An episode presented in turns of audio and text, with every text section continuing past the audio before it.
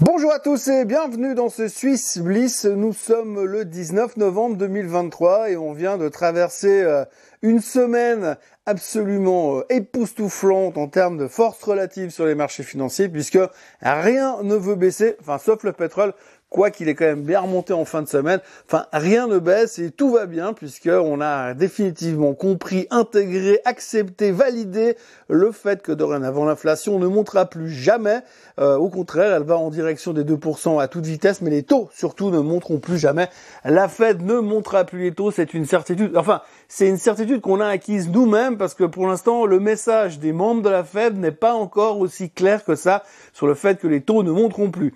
Ils ont besoin d'avoir une une durée sur cette inflation qui ne monte plus et qui régresse gentiment, une persistance dans le temps pour être certain qu'elle est vraiment vaincue avant de commencer à parler réellement d'éventuelles baisses des taux. Mais nous, dans les marchés, où on l'a compris, on va en reparler, que c'est définitif. Enfin, nous, on sait déjà, on sait déjà que euh, c'est terminé, les taux ne monteront plus jamais.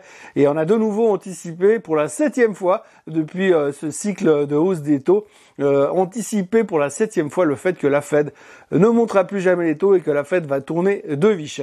Est-ce que cette fois on aura raison? La réponse dans quelques mois.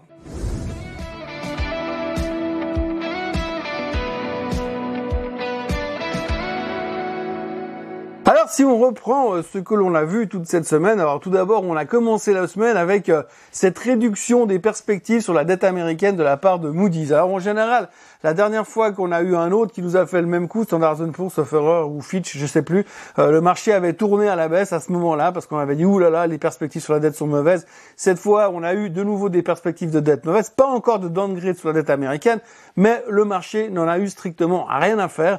résultat, on s'est concentré uniquement sur une seule chose, le CPI, les chiffres de l'inflation qui, encore une fois, sont en reflux, sont en reflux aux États-Unis, sont en reflux en Europe. Enfin, tout va bien dans toutes les parties du monde. Euh, l'inflation est en train de reculer. Alors, l'inflation est toujours présente, mais elle est moins forte qu'avant. En tout cas, ça fait plaisir à Wall Street parce que Wall Street ne voit que le fait que la Fed ne montera plus les taux, la BCE ne montera plus les taux. Par contre, de l'autre côté, dans la réalité euh, de tous les jours, eh bien, quand vous allez faire les courses, ça vous coûte toujours aussi cher, un peu moins vite chaque week-end, mais en gros, ça vous coûte quand même toujours aussi cher. donc, il n'y a pas vraiment d'impact sur le consommateur, et c'est une des thématiques de la semaine qui est revenue, c'est qu'on voit quand même du côté du consommateur que les choses sont en train de ralentir gentiment, et que peut-être c'est là où viendra le problème plus tard. Pour l'instant, on s'en moque complètement. Mais c'est vrai qu'on voit que ça ralentit gentiment. Alors c'était aussi le plan de marche de la Fed, faire ralentir le consommateur, ralentir l'emploi. On l'a vu aussi sur les jobless claims cette semaine que ça remonte gentiment. Donc de plus en plus de gens que d'habitude ont besoin des indemnités chômage. Donc l'emploi semble vouloir se calmer. Le consommateur est dans une situation de plus en plus compliquée. On revient toujours, je sais, j'en parle beaucoup, je suis désolé, mais c'est choquant. C'est le nombre de faillites via les cartes de crédit et l'explosion de la dette via les cartes de crédit euh, qui devient un réel problème. D'ailleurs, je suis pas seul puisque le Barons ce week-end en parle également en disant que le niveau de faillite via les cartes de crédit, eh bien, laisse présager qu'on aura une récession euh, l'année prochaine. Alors tout le monde aujourd'hui, le marché est en train de se satisfaire de cette fin de hausse des taux et parie sur le fait qu'on va avoir un soft landing parce que la Fed sera obligée de baisser des taux plus rapidement que possible pour relancer l'économie à toute vitesse. Alors ça, on le verra. Pour l'instant, la Fed, il faut bien comprendre qu'ils ne sont toujours pas tournés de viche, que quand vous écoutez les membres de la Fed, ils ont besoin de plus de confirmation pour commencer à changer de leur fusil d'épaule.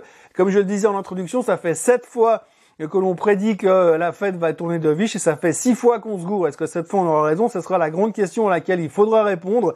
Aujourd'hui, quand vous écoutez les stratèges, ils nous disent déjà que les taux vont baisser. En tout cas, en juin, ça va baisser, c'est sûr. On a vu Sigal qui, qui prévoyait déjà peut-être même en mars avant.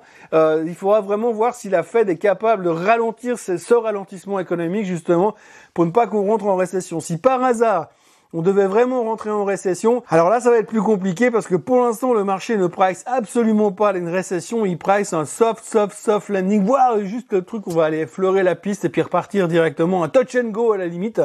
Et puis finalement, eh bien, si vraiment la récession venait à se pointer, ça pourrait être un tout petit peu embêtant, mais pour l'instant, c'est absolument pas le sujet.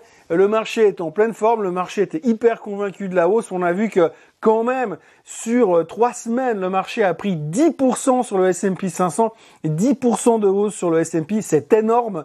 Alors que fondamentalement, économiquement, ça montre juste que c'est en train de se dégrader. Donc la satisfaction de voir que l'on va arrêter de monter les taux, eh bien, a justifié cette explosion sur le marché et puis c'est tout. Et reparlons un peu du consommateur. Hein. Si vous regardez, il y a eu plusieurs alertes cette semaine qui, qui disent que le consommateur est en train de changer euh, son, son attitude. On l'a vu avec Walmart, on l'a vu avec Cisco, on l'a vu avec Palo Alto. Donc plusieurs fois, on voit que la manière de dépenser est en train de se transformer. La situation est en train de devenir un petit peu plus critique et la, question, effectivement, ce sera de savoir à quel moment on va être capable de renverser euh, cette situation. Mais pour l'instant, euh, le marché est optimiste. La question, c'est jusqu'à quand Clairement, aujourd'hui, le S&P, euh, les indices américains terminent leur semaine en manière surachetée? On a vu l'explosion de Nvidia. Nvidia qui va devoir publier ses résultats le 21 novembre après la clôture. Donc là, on verra. Bon, d'habitude, ils font des résultats canonissimes, hyper impressionnants, mais vu le rebond qu'elle vient d'aligner depuis quelques semaines, on se demande ce qui n'est pas déjà pricé à l'intérieur euh, du mouvement du titre ces derniers, ces derniers temps. Donc il faudra faire attention aussi, mais pour l'instant, marché suracheté, optimisme exacerbé et euh, rien ne semble vouloir euh, faire baisser les marchés. Pour l'instant, c'est vraiment les bulls qui sont repartis au en contrôle. On est ressorti de cette zone de correction dans laquelle nous étions. bref, tout semble aller pour le mieux pour l'instant même si on continue à avoir quand même deux trois choses un petit peu euh, inquiétantes comme euh, Burberry qui a fait quasiment un profit warning, entraînant encore une fois de la pression sur le luxe. On voit qu'en Chine, ça a l'air de se stabiliser, ça a l'air de vouloir revenir un petit peu, mais on n'est pas encore en terrain victorieux. Le pétrole reste également une préoccupation. Alors le pétrole, heureusement, il a baissé violemment ces derniers temps. On n'est plus du tout inquiet au niveau du pétrole. Hein. Alors au niveau euh, embrasement du Moyen-Orient, euh, on s'en fout. Euh, les Iraniens ont pas l'air de vouloir s'exciter non plus. Donc du coup, ces tensions au Moyen-Orient ont l'air de vouloir se calmer et ça ne fait pas peur au sujet du baril. Et puis, par contre, en fin de semaine, on, a laissé, on nous a laissé entendre que les Saoudiens étaient partis pour continuer leur coupe de production en 2024. Donc si les Saoudiens le font, ça m'étonnerait que les Russes euh, ne les suivent pas parce que ça ferait trop plaisir aux Américains. Donc résultat, on devrait encore avoir des coupes de production, ce qui a généré un rebond en fin de semaine sur le baril. Mais pour l'instant, c'est pas un souci. Comme vous l'avez vu à la pompe, ça coûte plus rien, c'est génial.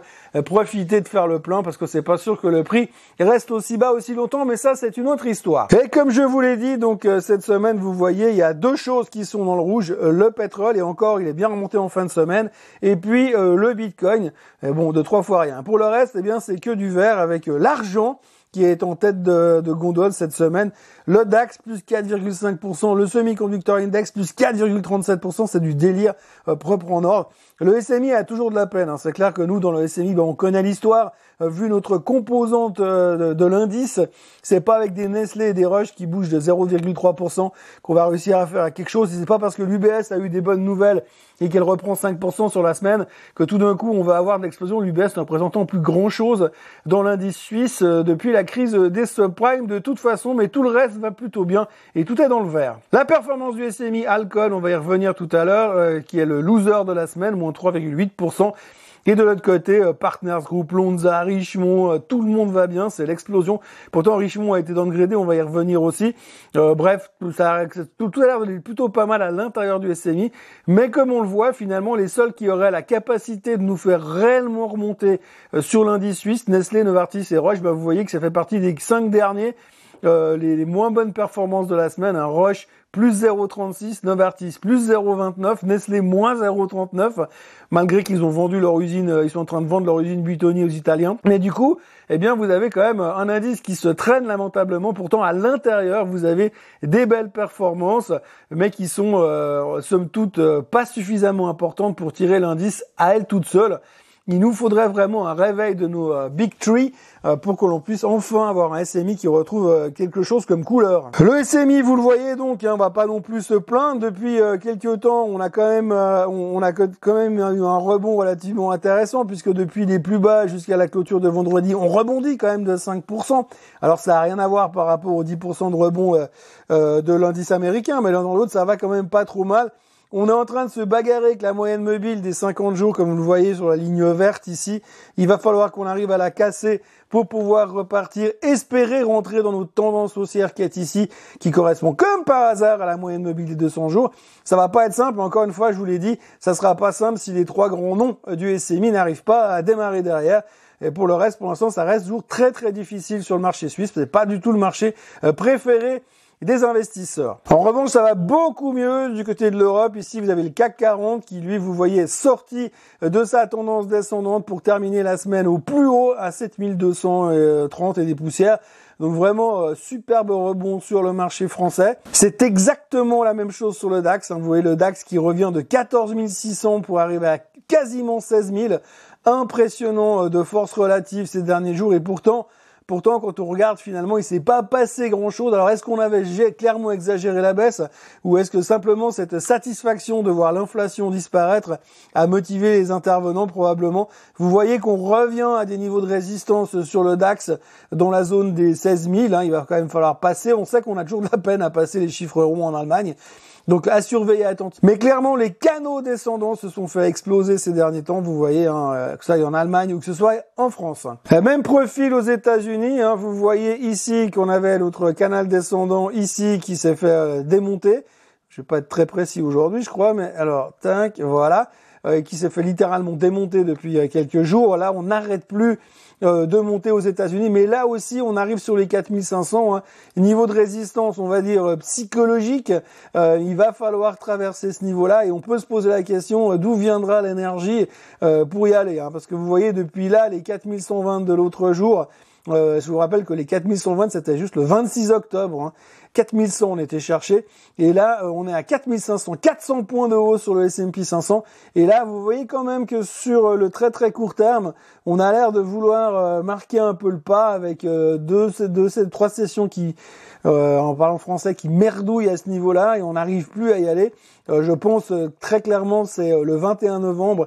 Il va y avoir les chiffres de Nvidia et ce sera peut-être la, dynamique suffisante pour aller chercher plus haut si c'est possible. Mais en tout cas euh, les indices américains ont été relativement impressionnants. Je vous passe le Nasdaq. Alors le Nasdaq, alors lui, il y a des trous partout maintenant. De toute façon, il y a des gaps dans tous les coins. Hein. donc euh, rappelons quand même que selon l'analyse technique, il paraît que les gaps, eh ben, ils sont faits pour être comblés. Il y en a un là, il y en a un énorme ici aussi. Donc bref, c'est l'explosion totale. On est revenu euh, chercher les plus hauts du mois de juillet hein, sur le Nasdaq. C'est vraiment euh, bull market. C'est là aussi où on voit que la, la techno a repris le pouvoir. Regardez le SOX ici qui a lui aussi euh, déclenché des mouvements spectaculaires. Là, on avait tout pété, on était sûr qu'on allait euh, démarrer un, canal descendant accéléré. On avait cassé la moyenne mobile de 200 jours, on s'est retourné au milieu de nulle part pour pas grand chose comme chiffre qui était moins mauvais, on va dire. On pourra saluer Qualcomm qui a signalé le renversement des semi-conducteurs l'autre jour. Et puis, ben voilà, depuis là, on est reparti à la hausse. Et la question qui se pose, c'est là aussi, on a une résistance sur les 3700 qu'il faudra casser de manière, enfin non, sur les 3750 qu'il faudra réussir à casser. Et puis après, ben, le prochain objectif, c'est 3880, euh, les plus hauts du mois de juillet également, mais on voit que cette réforme est là aussi euh, la grande question et le juge de paix sera Nvidia, bien sûr, euh, puisque comme je vous en parlais en introduction, Nvidia, vous voyez que depuis le, plus bas de l'autre jour, là, quand on était en train de se suicider avec des couteaux à beurre, eh bien, depuis là, le titre a repris rien de moins de 27%. Donc ça, c'est le rebond et qui, revient avec euh, cette fin de l'inflation, euh, enfin cette fin de hausse des taux euh, qui suppose que l'inflation est vaincue. Donc 27% de rebond et la boîte n'a pas publié ces chiffres. Donc la grande question qu'il va falloir se poser à partir de maintenant, c'est qu'est-ce qui est intégré dans ce mouvement? Et la réponse on l'aura le 21 au soir. Et puis je termine avec un dernier graphique, euh, le pétrole. Alors le pétrole c'est assez intéressant hein, parce que si on reprend rapidement euh, la chose, vous vous souvenez qu'à 95, tout le monde était dehors dans les médias pour dire oui le pétrole il va à 125. Et à partir de ce moment-là, alors, il faudra se souvenir que tout le monde s'en foutait quand il a fait ce mouvement-là. Là, tout le monde s'est emballé en se disant il va ici. Et maintenant que tout le monde s'est emballé pour aller ici, il s'est répété la figure pour revenir quasiment jusqu'en bas. Euh, la semaine dernière, on nous a dit que les Saoudiens pourraient continuer à couper euh, la production. Donc du coup, ça nous a fait un reversal et on repart à la hausse. Pour l'instant. Euh, le gros support sur le baril, c'est les 65 d'un point de vue technique. il faudrait qu'on revienne sur les 65 pour valider complètement ce repli. Mais en tout cas, pour l'instant, on tente le rebond euh, sur le baril. Alors ça, ce sera quelque chose qu'il faudra suivre. Mais ce qui est assez intéressant, c'est que le pétrole fonctionne à l'inverse de ce que tout le monde dit. Quand vous voyez partout dans les médias, ou attention, le pétrole, il va aller à 45 dollars, vous pouvez être sûr qu'il va remonter euh, tout en haut. Et vice versa, c'est exactement ce qui s'est passé l'autre jour, encore une fois. Et si on va plus loin dans l'histoire du baril, à ce niveau-là dans les années 22 et 22, enfin l'année dernière. Mais chaque fois qu'on est arrivé ici, vous avez eu des gars qui sont venus pour dire oui, le pétrole il va à 200 dollars. Résultat, le pétrole s'est pété la figure derrière. Donc attention à l'excès de négativisme sur le baril maintenant, puisqu'on est dans cette situation-là. Il faudra pas oublier non plus que si le baril nous a emmenés dans cette euh, dans cette zone-là, ça a aussi permis, et il faut pas le négliger, que de voir que ça a fait baisser euh, l'inflation euh, le mois dernier. Et donc si tout d'un coup le pétrole commençait à remonter, il y a un moment donné, bah, forcément l'effet de balancier va se présenter. Et si l'effet de balancier se présente sur le baril, eh bien, euh, ça sera aussi sur l'inflation, et donc sur l'inflation, ça va changer un petit peu euh, les cartes dans quelques temps. Par contre, il faut faire attention à une chose, c'est qu'en ce moment, quand on publie les, chiffres de l'inflation, l'impact de la baisse du pétrole, une baisse de 10% sur le pétrole, est beaucoup plus importante à la baisse sur le CPI qu'une hausse de 10% du pétrole. Allez savoir pourquoi, j'en sais rien. De là à dire qu'on nous qu'on nous spolie, je ne dirais pas ça, je n'irai pas jusque là. Mais en tout cas, c'est intéressant de voir comment euh, ça se passe entre la relation entre le baril et le CPI, puisque quand le baril explose, eh bien, il n'a pas tant d'influence que ça sur le CPI, mais par contre, quand le baril il baisse, alors là, il a beaucoup d'influence sur le CPI il fallait le noter quand même. Euh, pour les titres de la semaine en Suisse, eh bien, on commence avec un titre dont on parlait peu d'habitude, c'est Montana Aerospace. Alors, Montana Aerospace ont annoncé des très bons chiffres, ils ont euh, une bonne croissance, ils ont battu les chiffres de l'année, ils sont on track pour battre, pour euh, faire mieux que les attentes finalement.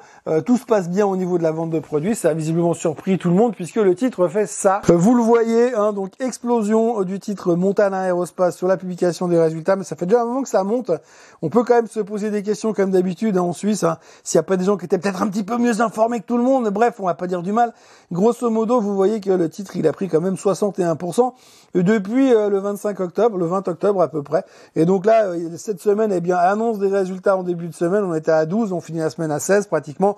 Bref, belle semaine pour Montana Aerospace. Le suivant, c'est Richemont. Alors Richemont, c'est assez marrant parce que euh, finalement, il a été victime d'un downgrade en milieu de semaine. on le voit probablement avec ce petit point rouge ici. Euh, il y a eu aussi des mauvaises nouvelles au niveau de Burberry's, puisque Burberry's a annoncé qu'ils ont pas carrément un profit warning, hein, ça va pas dans le luxe puisque les Chinois n'achètent plus rien. Mais par contre, ce qu'il faudra quand même retenir, c'est que bah là, vous voyez que malgré toutes ces mauvaises nouvelles, bah Richemont, il consolide gentiment. Alors euh, bon, la grande tendance baissière semble être cassée. On voit gentiment que les moyennes mobiles, là, la 50 jours est en train de s'aplatir. Donc quelque part, on a quand même un petit peu l'impression que dans la zone des 100 balles là sur le sur Richemont, euh, perso s'il y en a qui maîtrisent les ventes de poutres, je pense qu'on peut commencer à essayer de vendre des poutres euh, sur repli euh, pour essayer juste de prendre la prime parce qu'on a quand même un tout petit peu l'impression qu'autour de 100 francs, il faut quand même arrêter 5 minutes. Imaginez que tout d'un coup on ait un, regain d'intérêt sur la Chine, ça pourrait nous changer un tout petit peu la donne. Un des losers de la semaine c'est Alcon. Alors Alcon ils ont simplement réduit leur perspective de vente pour l'année 2023 et les ventes du troisième trimestre étaient en dessous euh, des attentes du consensus. Résultat, euh, bah, le marché a pas super apprécié l'histoire. La sanction a donc été euh, immédiate sur sur Alcon, qui avait pourtant bien commencé la semaine. Hein, mais vous voyez, après un début de semaine dans la zone des 65 balles, eh bien on termine à 62. l'effet des chiffres, l'effet de la publication. Donc c'est un profit warning. On revient sur les bas de l'autre jour. c'est un petit peu tiré par les cheveux comme support, mais en tous les cas, il faudra pas qu'on ait beaucoup plus bas que les 60 francs. Sinon, ça risque d'être compliqué euh, pour Alcon. En tout cas, la déception est assez grande, euh, alors qu'on pouvait espérer gentiment que les choses allaient s'améliorer dans cette période. Mais non, pour l'instant, eh bien, euh, on revient au plus bas sur Alcon, donc grosse déception et cette semaine. Le graphique que vous avez sous les yeux, c'est Crealogix. Crealogix, c'est une boîte suisse que vous connaissez bien sûr. Euh, qui a bondi la semaine dernière. vous voyez qu'il se passe pas grand chose hein, sur Crealogix. C'est pas le genre de graphique qu'on aime traiter, mais en tout cas, euh, bah, la semaine dernière, on a appris qu'il y avait une boîte anglaise qui faisait un takeover à 60 francs. Résultat, le titre est passé de 49 à 60 et tout le conseil d'administration de Crealogix a donc validé cette offre d'achat. Résultat, Crealogix va disparaître et va se faire bouffer. Du côté bancaire, la semaine dernière, on a UBS qui a quand même pris 5% sur la semaine. Alors la raison principale, il faut pas chercher bien loin, c'était le procès euh, français. Il y avait un procès en France, vous le savez, au début on leur avait collé 3,7 milliards d'amendes, après ça a baissé à 1,8. Euh, eux, ce qu'ils voulaient, c'est être reconnus innocents, mais visiblement euh, le gouvernement français n'est pas d'accord avec ça, donc résultat, ils ont confirmé la culpabilité, mais ils ont repoussé la date et un nouvel appel qui se fait sur le montant de l'amende et sur les intérêts de l'amende. Donc ça va prendre encore du temps. Mais résultat, le marché l'a quand même bien pris. Bon, il faut quand même reconnaître que c'est un petit peu, euh, ça devient limite clownesque cette histoire. déjà, quand vous avez le ministre de la justice française qui est, qui accusé et inculpé et condamné, bref, euh, vous vous dites quand même qu'il y a de quoi se marier un tout petit peu. la problématique aujourd'hui, ce serait pour avoir vraiment un vrai procès, il faudra aussi avoir les fraudeurs dans l'histoire, mais les fraudeurs sont pas dans, dans, dans le cas. Résultat, euh, ben pour l'instant, l'UBS a, a reçu une relativement bonne nouvelle puisqu'on repousse encore une fois au calendrier grec euh, cette amende à payer. Euh, donc nouvel appel accepté et puis de l'autre côté, euh, bah, condamnation confirmée quand même bah je sais pas ce qu'il y a de plus positif ou de négatif là-dedans. Mais ce qu'il faut retenir, c'est que le marché, lui, a plutôt bien apprécié la nouvelle, puisque l'UBS, eh bien, euh, s'envolait cette semaine. Mais malheureusement, euh, elle rapporte pas grand-chose au SMI, puisqu'elle est trop petite à l'intérieur en termes de pondération. Ça, ça faisait un moment que ça durait. Bon voilà, comme vous le voyez, un UBS fidèle à elle-même, hein, toujours que des bonnes nouvelles sur la grande banque suisse. Donc il euh, y a rien à dire au niveau graphique, hein, c'est plutôt au niveau, c'est plutôt au niveau politico-judiciaire que ça se joue. Néanmoins, ben, un joli rebond sur la semaine pour, pour, la banque suisse. Et puis ben, on attend de voir ce qui va revenir, mais en tout cas à la, vitesse. Et vu le niveau de surcharge du système juridique français, on peut quand même s'attendre à que ce soit repoussé à très très longtemps. Euh, ce genre d'annonce. Surtout que d'ici là, il faudra savoir si on arrive enfin à virer euh, le patron de la justice française, qui serait quand même la moindre des choses, mais enfin, c'est une autre histoire. Voilà ce que l'on pouvait dire euh, aujourd'hui et cette semaine sur les marchés financiers. On termine une semaine explosive, on va dire très très belle en termes de performance, très très solide surtout. C'est vraiment ce mot-là qu'il faut retenir, c'est solide. On va voir comment ça va continuer ces prochains temps. On arrive à des niveaux, comme je vous l'ai dit, de surachat. Donc il faudra quand même se méfier et se dire que peut-être à un moment donné, il y aura quelques prises de profit. On va avoir quelques trucs assez importants la semaine prochaine, dont bien sûr les chiffres de Nvidia pour voir si le rallye euh, sur la tech a été anticipé ou s'il y a encore du jus à l'intérieur. Mais c'est vrai que quand on regarde euh, les indices de Greed and Fear, ce fameux, ce fameux indice de CNN, eh bien on voit que gentiment on est passé d'extrême peur à greed quand même. Donc c'est souvent des indices contrariants qui nous disent qu'on arrive peut-être au bout du chemin. Bref, à suivre. En tout cas, très belle semaine. On va pas se plaindre, pourvu que ça dure quand même. Mais attention, on est sur acheter. D'ici là, moi je vous recommande comme d'habitude de vous abonner à la chaîne Suisse Côte en français, de liker cette vidéo. Et puis ben, on se retrouve euh, comme d'habitude demain matin pour un nouveau euh, Morning Bull Live. Et d'ici là, passez un excellent dimanche. Profitez bien du repas. Euh, pas d'excès à midi. Et puis on se retrouve demain matin comme d'habitude. Allez, bye bye